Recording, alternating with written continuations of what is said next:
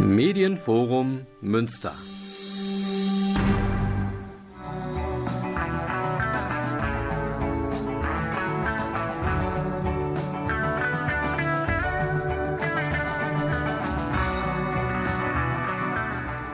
Radio Fluchtpunkt, das Magazin der GGUA Flüchtlingshilfe.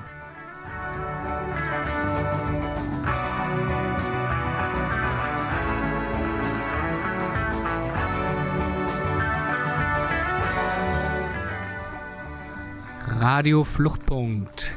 Guten Abend Münster, schön, dass Sie heute eingeschaltet haben. Es herrscht Krieg in der Ukraine, tausende Menschen sind auf der Flucht. Der Begriff Solidarität mit der Ukraine, mit den Menschen wird in dieser Zeit groß geschrieben.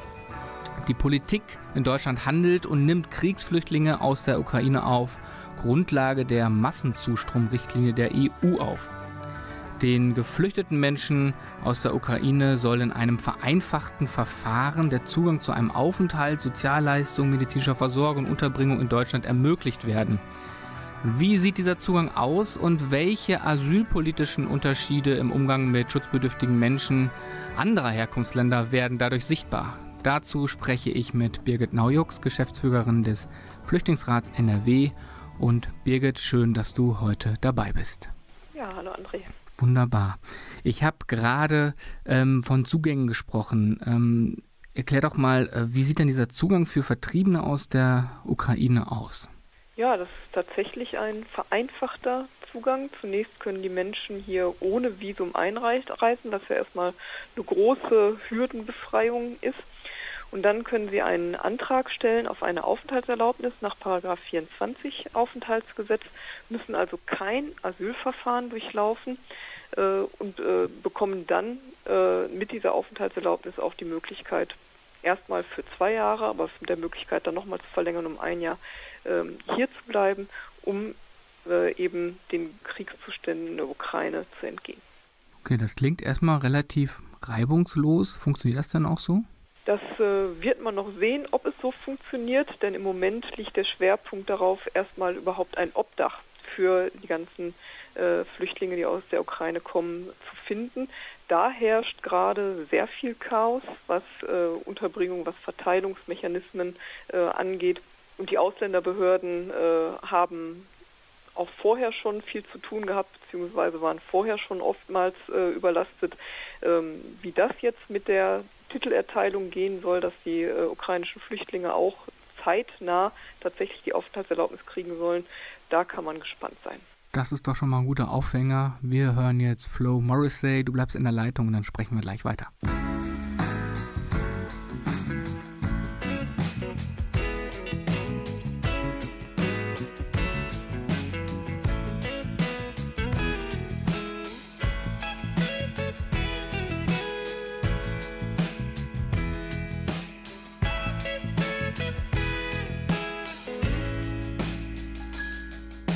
I hear it like a pounds upon a pico. Oh, look at what the light did now. I bear it like a bounce upon a pico. Oh, look at what the light did now. Slow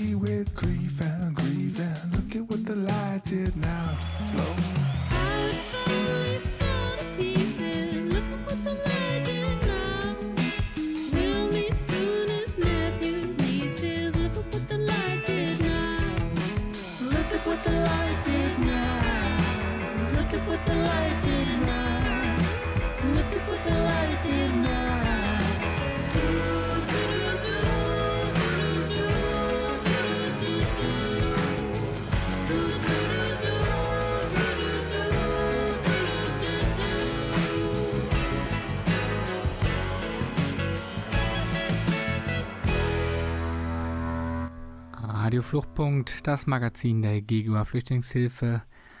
Mein Name ist André Schuster und wir sprechen heute über die Situation der Geflüchteten aus der Ukraine und dazu spreche ich mit Birgit Naujux, der Geschäftsführerin des Flüchtlingsrats NRW. Und jetzt haben wir gerade schon gehört, ähm, es gibt irgendwie ein vereinfachtes, ja, ein schnelleres Verfahren. Die Leute sollen nicht in ein Asylverfahren gehen, es soll irgendwie anders gehen. Aber, was wir auch gehört haben, scheinbar stockt es da dann doch etwas, denn ja, die Grundbedürfnisse, also das Obdach in erster Linie, ist, glaube ich, gerade ein großes, großes Thema.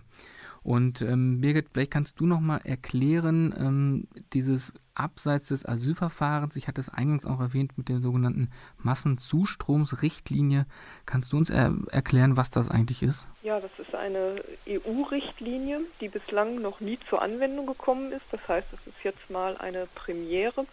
Da können die äh, EU-Mitgliedstaaten beschließen, im Falle eines Massenzustroms, das muss also mit Mehrheit beschlossen werden, ob ein solcher Massenzustrom in Anführungszeichen vorliegt, ähm, dass dann äh, auf die Mitgliedstaaten äh, die Flüchtlinge aus diesem Land äh, verteilt werden, von da aufgenommen äh, werden und dann eben bis zu drei Jahre einen sogenannten vorübergehenden Schutz äh, bekommen.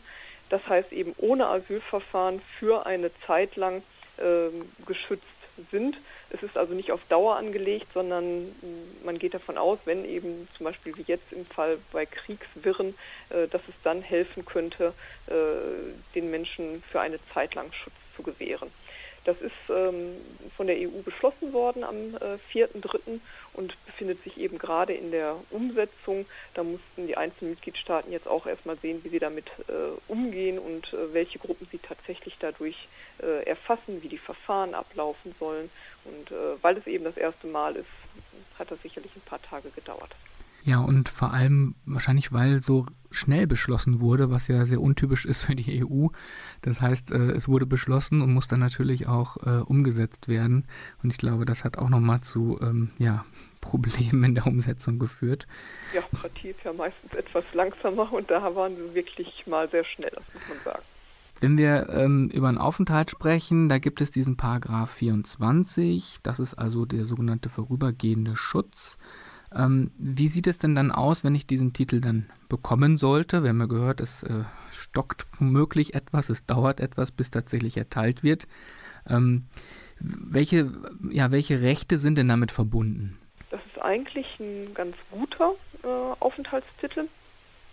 Äh, er hat zwar ein paar rechtliche Beschränkungen, zum Beispiel äh, steht im Paragraph 24 drin, dass man äh, eine Beschäftigungserlaubnis braucht, benötigt von der äh, Ausländerbehörde.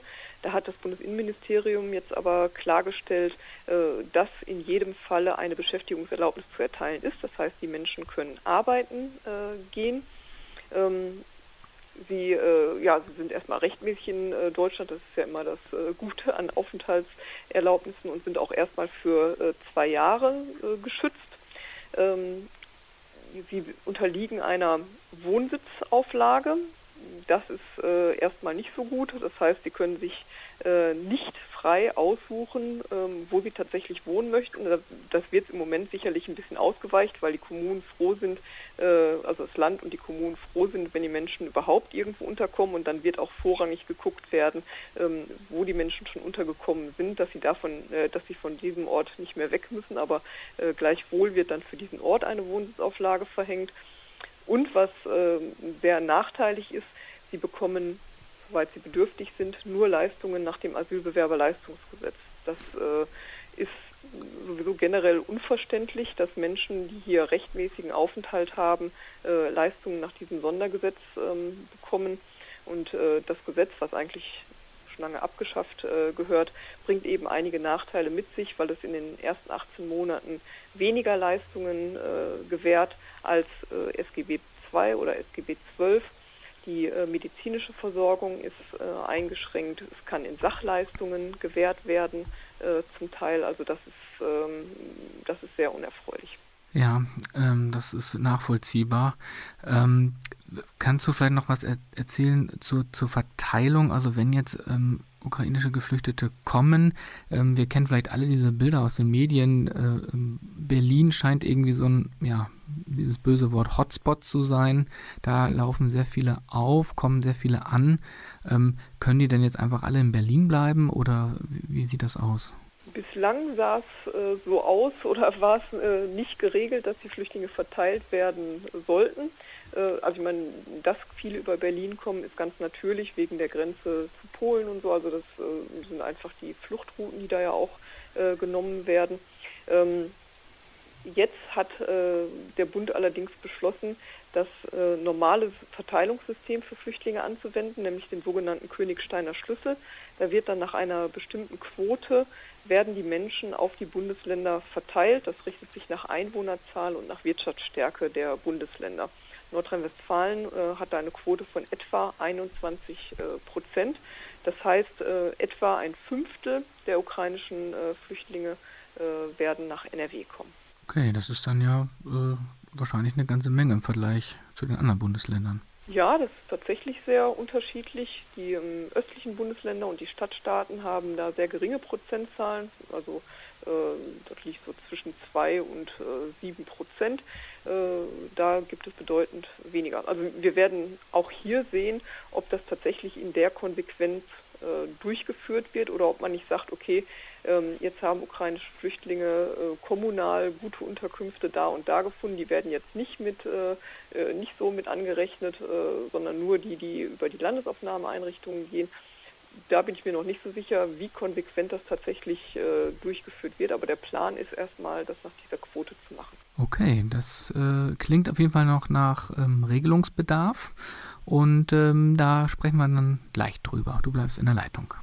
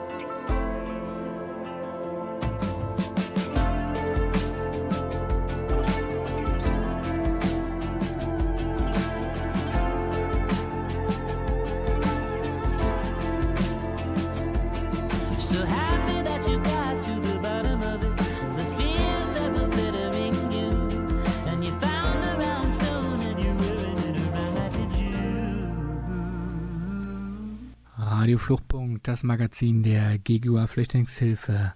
Und wir hörten Fruit Bats mit The Bottom of It. Und heute geht es um ukrainische Geflüchtete und die Situation hier in Deutschland. Und dazu spreche ich mit Birgit Naujux, der Geschäftsführerin des Flüchtlingsrates NRW. Wir haben gerade gehört im Gespräch, ähm, es gibt eine Verteilung ähm, man ist noch nicht ganz klar, ob irgendwie Menschen dann vielleicht, also doch vielleicht noch woanders hin verteilt werden, wenn sie jetzt gerade schon mal irgendwo angekommen sind. Es gibt einen ähm, festen Verteilschlüssel, den wir auch im Asylverfahren kennen. Ähm, wenn wir mal äh, jetzt in NRW bleiben, wir haben ja jetzt gerade erstmal so ein bisschen bundesweit geschaut, wenn wir jetzt in NRW bleiben, ähm, gibt es da schon irgendwie, ähm, ja, ein, ein, eine Regelung, was die Unterbringung äh, in erster Linie vielleicht äh, regelt und was die Wohnsitzauflage angeht und dergleichen? Ja, tatsächlich herrscht gerade äh, sehr viel Unordnung. Wir, äh, uns war es ganz wichtig, direkt zu sagen, die Flüchtlinge gehören in die äh, Kommunen und nicht in die äh, Landesaufnahmeeinrichtungen. Landesaufnahmeeinrichtungen sind ja immer die erste Station, wo ähm, Flüchtlinge hinkommen, die ein Asylverfahren durchlaufen. Ähm, hier ist ja kein Asylverfahren und deswegen gehören die Menschen da auch nicht hin. Das Land hat äh, allerdings äh, direkt gesagt, ähm, wir möchten äh, einmal die Kommunen entlasten und wir möchten das so ein bisschen zentralisieren. Also wir werden auch ein System über die Landesaufnahmeeinrichtungen machen. Und äh, das Land ist jetzt dazu übergegangen und hat gesagt, die Menschen, die äh, eine Anbindung in einer Kommune finden, sei es, weil sie bei Verwandten oder bei Freunden unterkommen oder weil sie über eine private, äh, über so eine private Plattform ähm, Wohnraum finden in den Kommunen, die sollen dort bleiben. Und die Menschen, die keine Anbindung in irgendeiner Kommune haben, die müssen sich an die Landeserstaufnahmeeinrichtungen in Bochum wenden, dorthin gehen und dort werden sie dann auf eine andere Landesaufnahmeeinrichtung ähm, verteilt für eine Zeit lang, bis sie dann einer Kommune zugewiesen werden. So ist es gerade vorgesehen und ähm, deswegen ist auch noch nicht klar, wie groß die Zahl der Ankommenden bisher ähm, überhaupt ist weil äh, zentral erfasst werden nur diejenigen, die über die Landeserstaufnahmeeinrichtung registriert werden. Ja, wir müssen vielleicht an der Stelle auch nochmal sagen, wir zeichnen ja diese Sendung vorher auf. Heute ist tatsächlich der 18.3., das heißt, wir sind relativ früh dran mit der Aufzeichnung. Ja, die Ausstrahlung ist ja tatsächlich erst Anfang April. Das heißt, im Moment ist gerade noch sehr, sehr viel im Fluss. Das heißt, er könnte sich vielleicht noch was ändern oder zumindest manifestieren, was wir jetzt an der Stelle noch nicht genau sagen können. Du hast es gerade schon angesprochen und das ist, glaube ich, auch die perfekte Überleitung, denn ich habe es im Eingang auch erwähnt. Es geht ja sehr viel um die ukrainischen Geflüchteten und wie die untergebracht werden. Und jetzt hast du dieses Stichwort gebracht, Landesaufnahmeeinrichtungen. Das heißt, dort, wo die in Anführungsstrichen anderen Asylsuchenden, anderen Schutzsuchenden untergebracht werden müssen, ja, ähm, wie verhält sich das denn jetzt eigentlich? Also ähm, wir merken, da gibt es, und, und das hören wir aus verschiedensten Kreisen, ähm, die in der, der Flüchtlingssozialarbeit tätig sind, ähm, doch wohl ja Unbehagen darüber, wie mit den anderen schutzbedürftigen Menschen aus anderen Herkunftsländern umgegangen wird. Genau, also die, ähm, das System der Landesaufnahme ist ohnehin äußerst äh, schwierig und sehr kritisch zu äh, betrachten. Das Land NRW ähm, tendiert nicht nur dazu, sondern führt es auch so aus, dass es äh, grundsätzlich ähm, Flüchtlinge im Asylverfahren so lange in den Landesaufnahmeeinrichtungen behält wie äh, irgend möglich. Ähm, unter Corona ist das Land dazu übergegangen, die äh, Landesaufnahmeeinrichtungen, die ja ziemlich große Sammeleinrichtungen sind, also da sind äh, bis zu 1500 Plätze, ähm, äh, diese bis zu 65 Prozent auszulegen, um so gewisse Abstandsregelungen einzuhalten. Das ist äh, im August schon aufgegeben worden. Da hat man die Kapazitätsbelegung auf 75 Prozent äh, erhöht. Und jetzt äh, im Zuge des Ukraine-Kriegs mit der Aufnahme ukrainischer Flüchtlinge hat man äh, diese Regelung vollständig aufgegeben. Das heißt, die Einrichtungen werden wieder zu 100 Prozent belegt. Und um Platz zu schaffen für ukrainische Flüchtlinge, hat man sieben der Landesaufnahmeeinrichtungen leergezogen und die dortigen Bewohnerinnen auf andere Landesaufnahmeeinrichtungen ähm, verteilt, damit ukrainische Flüchtlinge gesondert in Einrichtungen untergebracht werden können. Und das äh, führt selbstverständlich äh, nicht nur zu Unbehagen, sondern auch zu Unwohlsein, zu äh, Kritik von äh, Flüchtlingen, die hier schon lange sind und natürlich auch von Unterstützenden. Wenn wir ähm, mal bei, bei der Gruppe bleiben, ähm, wie, ja, wie sehen denn eigentlich die rechtlichen Zugänge aus für Menschen, die schon in den Landesaufnahmeeinrichtungen ähm, leben und leben müssen ähm, und jetzt wahrscheinlich auch noch umverteilt, also wegverteilt wurden, damit Platz geschaffen werden konnte für die ukrainischen Geflüchteten. Also wie sehen denn da die rechtlichen ähm, Bedingungen aus im Vergleich zu den ukrainischen? Die Kritik an der Landesunterbringung äh, orientiert sich daran, dass, äh, dass es eben keine Orte der Teilhabe sind. Es ist kein wirkliches Ankommen dort möglich. Einmal äh, sind es eben diese großen Unterbringungseinrichtungen mit mangelnder Privatsphäre. Es ist äh, kein selbstbestimmtes Leben, sondern vorgegeben. Das heißt, man kriegt drei Mahlzeiten äh, am Tag zu bestimmten Uhrzeiten. Man kann sich da nicht aussuchen, was man äh, isst. In Selbstkochen ist äh, kaum möglich. Rechtlich ist es so, dass ich in den ersten neun Monaten keinen Zugang zum Arbeitsmarkt habe. Erst ab dem zehnten Monat, äh, wenn ich noch im Asylverfahren äh, bin, darf ich überhaupt einen Arbeitsplatz aufnehmen, was je nach Lage der Einrichtung sehr schwierig ist und auch schwierig ist, weil ich vorher äh, so gut wie keine Möglichkeit habe, Deutschkenntnisse zu erwerben, Kenntnisse über das hiesige Arbeitsmarktsystem und Bewerbungsverfahren und so weiter ähm, zu erlangen. Kinder unterliegen nicht der äh, Schulpflicht, sondern erst, wenn sie äh, in die Kommunen kommen.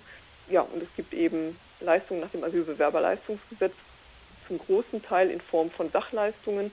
Äh, nur die, das sogenannte soziokulturelle Teilhabe, äh, der Teil, der wird äh, in Bar ausgezahlt. Und den müssen sich die äh, Bewohnerinnen wöchentlich abholen.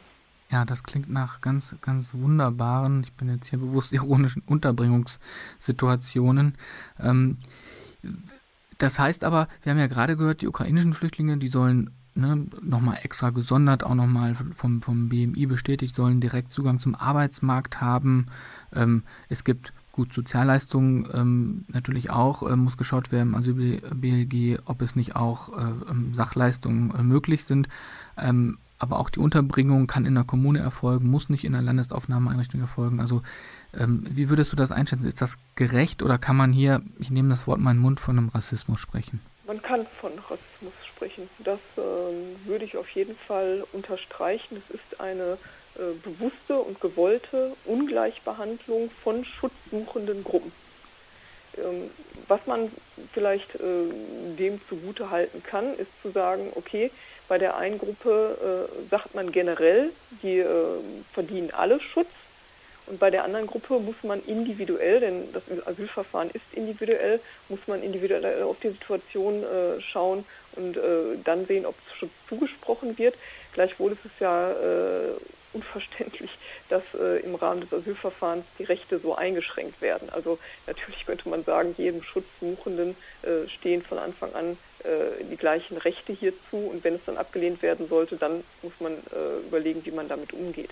Aber gerade so grundsätzliche Dinge wie ähm, die Möglichkeit äh, zu arbeiten, die Möglichkeit über sein Leben äh, selbst zu bestimmen, dass die Kinder ordentlichen Zugang zu Bildung haben, das sind ja ganz elementare Dinge, die nichts mit dem Status eines Menschen zu tun haben, also mit dem rechtlichen Status eines Menschen zu tun haben sollten, sondern das sind ja auch verbriefte Menschenrechte. Genau an der Stelle machen wir gleich weiter. Jetzt hören wir nochmal Neil Francis.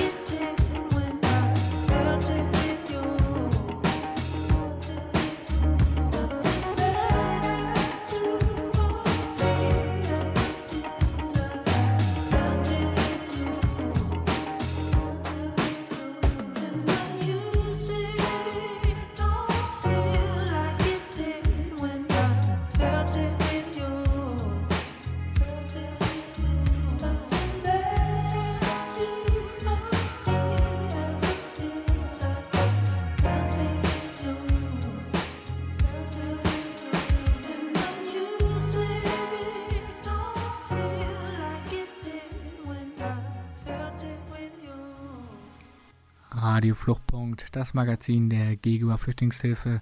Mein Name ist André Schuster und wir sprechen heute über die Situation der ja, ukrainischen Geflüchteten, aber auch allen anderen Geflüchteten, die sich ja auch noch bei uns hier befinden. Und äh, dazu spreche ich mit Birgit Naujux, der Geschäftsführerin des Flüchtlingsrates NRW. Und wir haben gerade gehört, ähm, da gibt es schon gravierende Unterschiede, was die Situation angeht von ukrainischen Geflüchteten und eben Geflüchteten aus anderen Herkunftsländern, insbesondere wenn es um die Situation in den Landesaufnahmeeinrichtungen geht. Und wenn ich das richtig gehört habe, richtig verstanden habe, dann sind ja eigentlich auch ein Teil, zumindest die, die nicht kommunal untergebracht werden, von den ukrainischen Geflüchteten auch in Landesaufnahmeeinrichtungen unterzubringen. Aber da, so verstehe ich es, scheint der Zugang zu Schule, der Zugang zur Arbeit trotzdem möglich zu sein. Zunächst muss man ja sagen, die Menschen sind eben nicht verpflichtet, in Landesaufnahmeeinrichtungen zu wohnen. Deswegen ist da der Aufenthalt auch so schnell wie möglich äh, zu beenden. Das heißt, wir sprechen hier jedenfalls erstmal theoretisch von viel kürzeren Zeiträumen. Man äh, wird sehen, wie es mit, den, mit, der Zuweisung in die Kommunen ähm, verläuft. Wenn die Kommunen alle sagen, wir haben Kapazitäten voll, dann wird das Land vielleicht dazu übergehen zu sagen, okay, dann bleiben die Menschen länger in unseren Einrichtungen, damit keine Obdachlosigkeit entsteht. Aber vom Grundsatz her sprechen wir da über viel kürzere Zeiträume. Das hatten wir früher, äh, also bis vor ein paar Jahren, bei äh, den anderen Flüchtlingen ja auch, dass die ähm, Zeit in den Landesaufnahmeeinrichtungen auf maximal drei Monate begrenzt war. Jetzt sprechen wir von Zeiträumen von bis zu zwei Jahren. Das ist ein erheblicher Unterschied und das macht die Leute dann, also allein die Dauer macht die Leute dann auch ähm, kaputt. Ähm, tatsächlich sind die ukrainischen Flüchtlinge in der Landesaufnahmeeinrichtung untergebracht, unterliegen aber eben nicht allen äh, diesen Beschränkungen, sondern äh, der Arbeitsmarktzugang beispielsweise, der wird sofort zu geben, äh, zu ge äh, gegeben sein. Ähm, genau, ich würde vielleicht nochmal einmal Werbung machen für eine alte, äh, alte Sendung von uns, nämlich aus dem letzten Jahr im Juli, wo wir nämlich über Schulpflicht ähm, ja, und Schulrecht in den äh, Landesaufnahmeeinrichtungen gesprochen haben. Da vielleicht nochmal ein Tipp, das nachzuhören, weil das ist nämlich ein Punkt, der mir auch besonders am Herzen liegt. Die Kinder, die in den Landesaufnahmeeinrichtungen sind, das hattest du ja auch schon erwähnt, dürfen eigentlich nicht zur Schule gehen, solange sie nicht einer Kommune zugewiesen sind. Das andere ist, dass eben genau die ukrainischen Geflüchteten, ähm, die Kinder dürfen eigentlich ab dem ersten Tag zur Schule gehen und ich, ich nehme in Medienberichten, dass Lehrerverbände sich aktiv dafür einsetzen, dass wieder Sonderklassen ge, gebildet werden, dass sie irgendwie eine ganz normale Integration ermöglicht wird. Wenn wir das hören, diese Ungleichheit, ähm, wie ist deine Einschätzung? Könnte sich vielleicht aufgrund dieser Ungleichheit perspektivisch eigentlich für alle etwas ändern? Zum Positiven oder vielleicht auch zum Negativen? Ich ähm, fürchte, dass äh, die Unterscheidung zwischen den Schutzsuchenden äh, nicht aufgehoben wird, sondern dass es bei den äh, Restriktionen bleibt für diejenigen, die ein Asylverfahren hier durchlaufen müssen. Das ist eine Entwicklung, die sich in den letzten Jahren einfach auch noch ähm, verschärft hat. Ich habe im äh, Gegenteil sogar eigentlich äh, die Befürchtung, dass die äh, positive Stimmung, die im Moment äh, gegenüber Ukra äh, Flüchtlingen aus der Ukraine herrscht, äh, eher abnehmen äh, wird. Ich hoffe nicht ins Gegenteil umschlagen, aber zumindest äh, so ein bisschen dämpfen wird und dass ähm, je nach Zahl derjenigen, die zu uns kommen, ähm, auch Bund und äh, Länder vielleicht abrücken von der im Moment eher großzügig ausgestalteten ähm, Regelung, was verschiedene Verfahren äh, betrifft. Und ähm, könntest du jetzt uns Hörern, Zuhörern ähm, irgendwie einen, einen, Tipp geben, wenn wir uns engagieren wollen, ähm, wenn wir ja über diesen Begriff Solidarität, der ja zum Teil auch schon inflationär benutzt wird, ähm, äh, ja, wie, wie können wir uns einsetzen oder wie machen wir denn das eigentlich am besten? Also wie können wir eigentlich helfen und wie können wir vielleicht allen helfen, wenn wir jetzt verstehen, aha, da gibt es eine Ungleichheit? Darauf aufmerksam machen. Darauf aufmerksam machen, wir haben hier immer schon Flüchtlinge gehabt und wir haben auch die, die vorher schon äh, da waren. Die sind jetzt nicht weg und die dürfen auch nicht untergehen. Die dürfen auch nicht unsichtbar bleiben. Und jeder Mensch, der flüchtet, hat einen guten Grund. Er gibt nicht äh, umsonst seine, äh, seine Heimat auf, äh, alles, was er dort äh, hatte. Äh, das heißt, den Menschen beistehen und für sie da sein, das im persönlichen Kontakt, aber sonst in der Öffentlichkeit dazu stehen und dazu aufrufen, dass mit Schutzsuchenden menschenwürdig umgegangen wird, dass ihnen die Rechte zugesprochen werden, die ihnen zustehen und diesen Rechten auch zur Umsetzung verhelfen, im Einzelfall und auch strukturell. Und ähm, jetzt habe ich noch eine Frage, die würde mich interessieren. Wir haben ja die ganze Zeit von diesem vorübergehenden Schutz gesprochen. Ähm, wie gibt es denn da schon irgendwie Perspektiven, wie das dann aussieht? Weil wir haben auch über gesellschaftliche Stimmungen gerade schon was gehört. Ja, vielleicht kippt das ja je nach Zahl, aber man könnte ja eigentlich sich darauf berufen und sagen, naja, das ist ja eh nur ein vorübergehender Schutz, die müssten dann ja eigentlich wieder gehen. Genau, also äh, so angelegt ist es ja auch so auf höchstens drei Jahre. Wenn äh, allerdings die Situation in der Ukraine sich nicht ändern sollte, dann besteht für die Menschen immer noch die Möglichkeit, ins Asylverfahren zu gehen. Das äh, wäre jetzt natürlich keine äh, wünschenswerte Lösung, aber ähm, es, ist, es ist nicht nach dem Zeitablauf beendet. Außerdem haben die Menschen auch die Möglichkeit, in andere Aufenthaltserlaubnisse kommen. Das heißt, wenn sie zwischenzeitlich ähm, eine äh, Arbeit finden und hier als ähm, gute Fachkraft äh, arbeiten beispielsweise oder aus anderen Gründen, dann können sie auch ihren Aufenthalt auf diese Weise festigen. Wir setzen gleich an und befinden uns dann auch schon im ja, Richtung Zielgerade dieser Sendung. Wir hören jetzt nochmal Musik und zwar von Haim, Summer Girl und Birgit, du bleibst in der Leitung.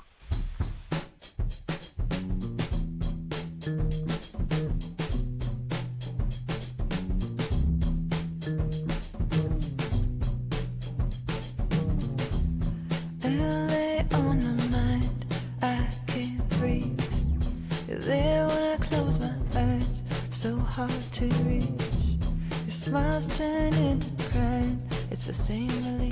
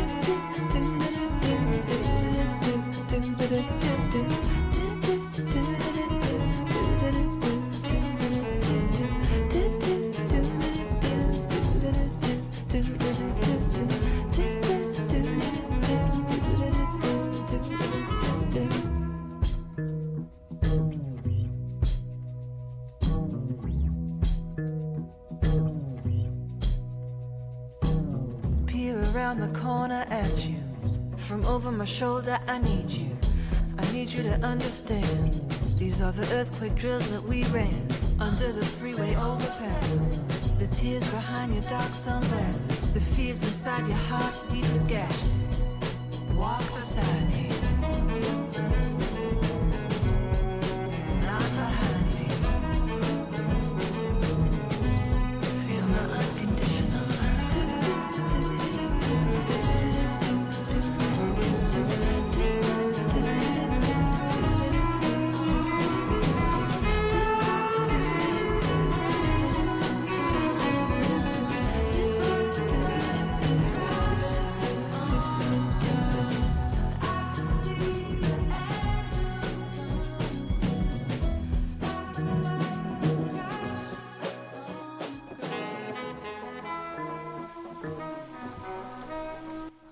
Fluchtpunkt, das Magazin der GGUA Flüchtlingshilfe.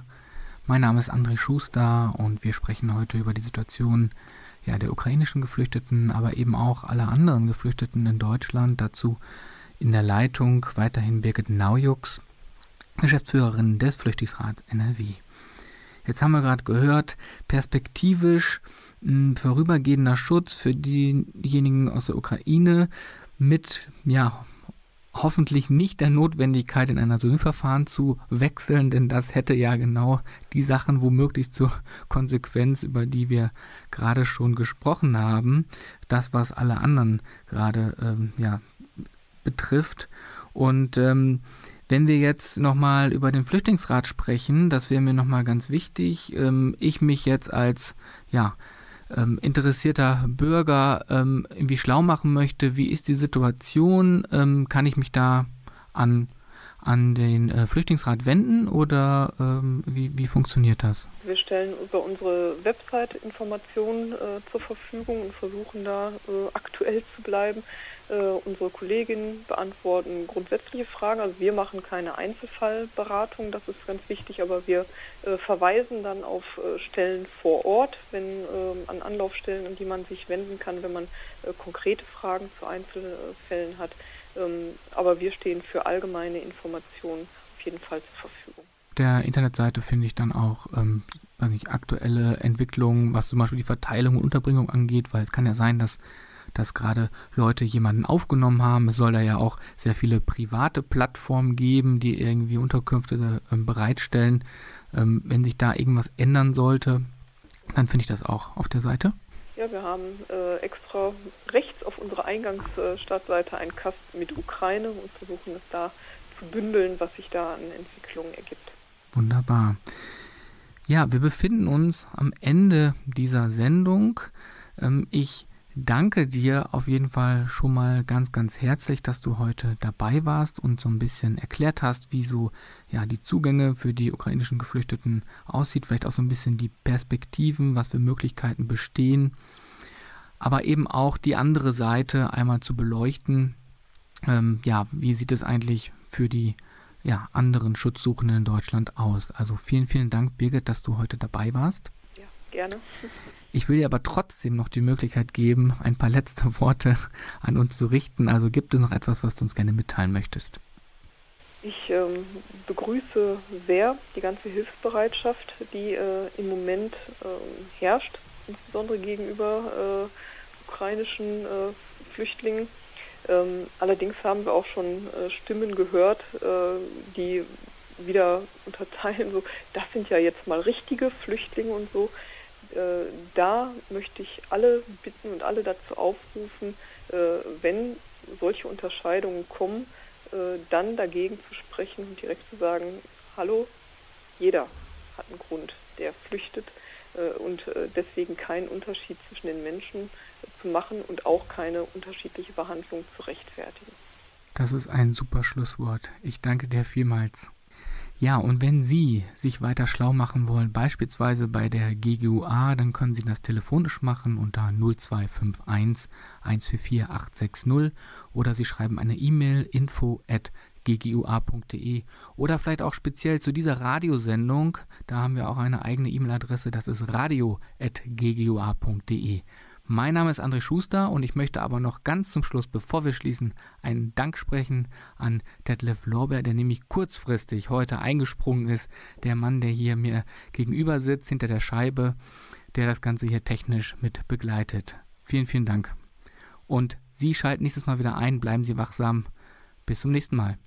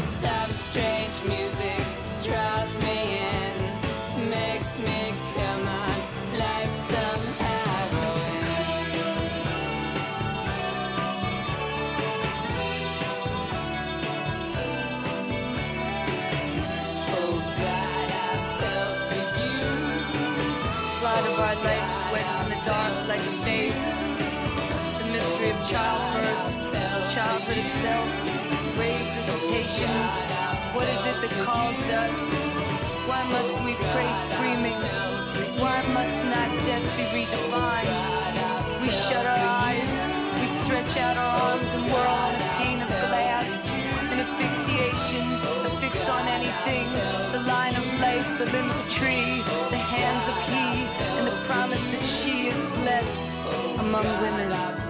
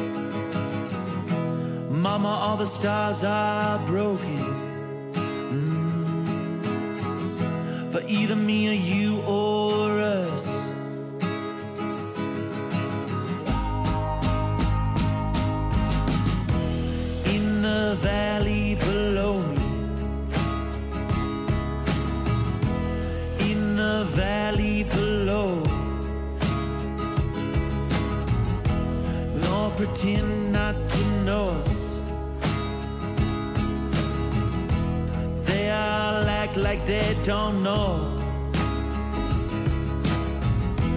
In the sky above me, in the sky above, Mama, all the stars are broken. Mm. For either me or you.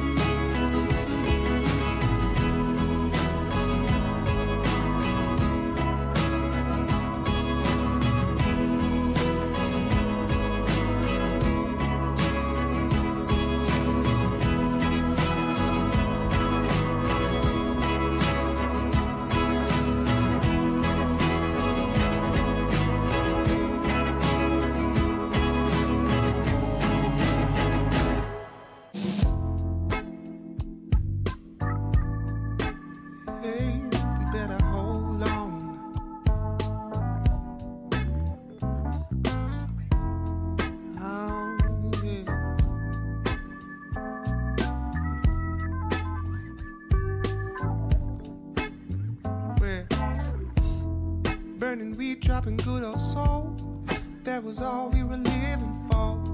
Visionaries heading right to the clouds. Ditching school, rather hanging